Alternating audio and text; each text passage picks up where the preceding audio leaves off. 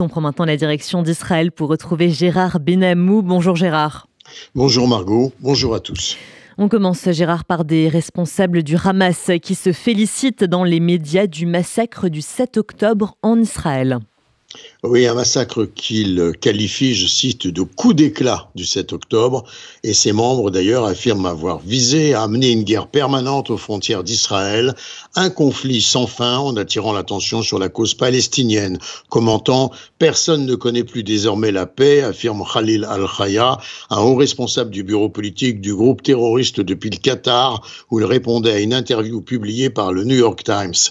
L'objectif, affirme ce même responsable du Hamas, n'est pas de diriger Gaza, ni même de lui apporter de l'eau ou de l'électricité ou quoi que ce soit d'autre, non tandis que les organisations internationales ont affirmé que Gaza faisait face à une véritable catastrophe humanitaire en raison des bombardements intensifs et de la fermeture de ses frontières avec Israël et l'Égypte. Le Hamas, lui, voit dans le 7 octobre un grand succès. Le nombre élevé de victimes civiles annoncées, ce n'est que le prix à payer pour la victoire, avec l'espoir qu'il y aurait un deuxième, un troisième et même un quatrième événement du type du 7 octobre, affirme-t-on de même source. D'autres dirigeants du Hamas reconnaissent Nous sommes fiers de sacrifier des martyrs.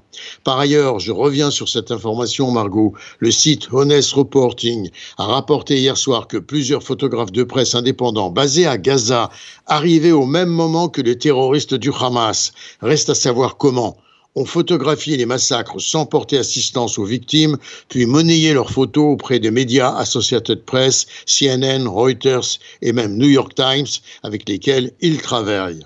L'enquête se poursuit. Et en Israël, on a parfaitement intégré le discours du Hamas. Benny Gantz l'affirme, Israël ne peut pas accepter une telle menace directe à ses frontières, Gérard. Oui, Margot, l'idée même que les peuples puissent vivre côte à côte au Moyen-Orient a été remise en question par le Hamas, estime Benny Gantz dans un entretien avec des journalistes à Tel Aviv. Et au sujet de la durée de l'opération, elle n'est pas limitée, a conclu le ministre, qui participe au cabinet d'urgence nationale et au comité de guerre, précisant par ailleurs, nous sommes prêts à mettre en place à Gaza, après cette guerre, tout mécanisme que nous jugerons approprié, mais le Hamas n'en fera pas partie. Le Premier ministre Netanyahou et le ministre de la Défense Yoav Galand ont affirmé de leur côté à plusieurs reprises qu'Israël avait été contraint à la guerre par l'attaque barbare du Hamas et un changement de paradigme, à savoir renoncer à une coexistence économique pour privilégier un dispositif de séparation et une sécurité solide. Et par ailleurs, Gérard, le secrétaire d'État américain Anthony Blinken s'est exprimé hier lors d'un sommet du G7. Anthony Blinken a précisé que s'il était nécessaire qu'Israël maintienne des troupes à Gaza pendant une période transitoire après la fin de l'opération terrestre actuelle, en tout cas ni Israël ni le Hamas ne gouverneront dans la bande de Gaza à long terme. Par ailleurs, Gérard, sur le terrain, les combats se poursuivent. Oui, le Hamas estime l'armée, donne des signes d'affaiblissement et de décrochage. Et puis, plus de 240 000 Israéliens ont été déplacés à l'intérieur du pays à la suite de l'attaque du Hamas.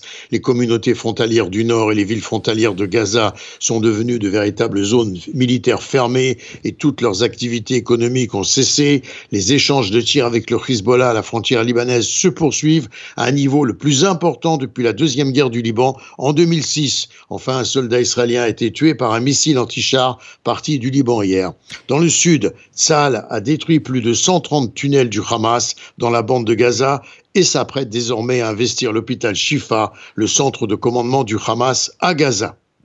Et enfin, Gérard, on évoque une médiation possible du Qatar et de l'Égypte en vue d'une libération d'otages.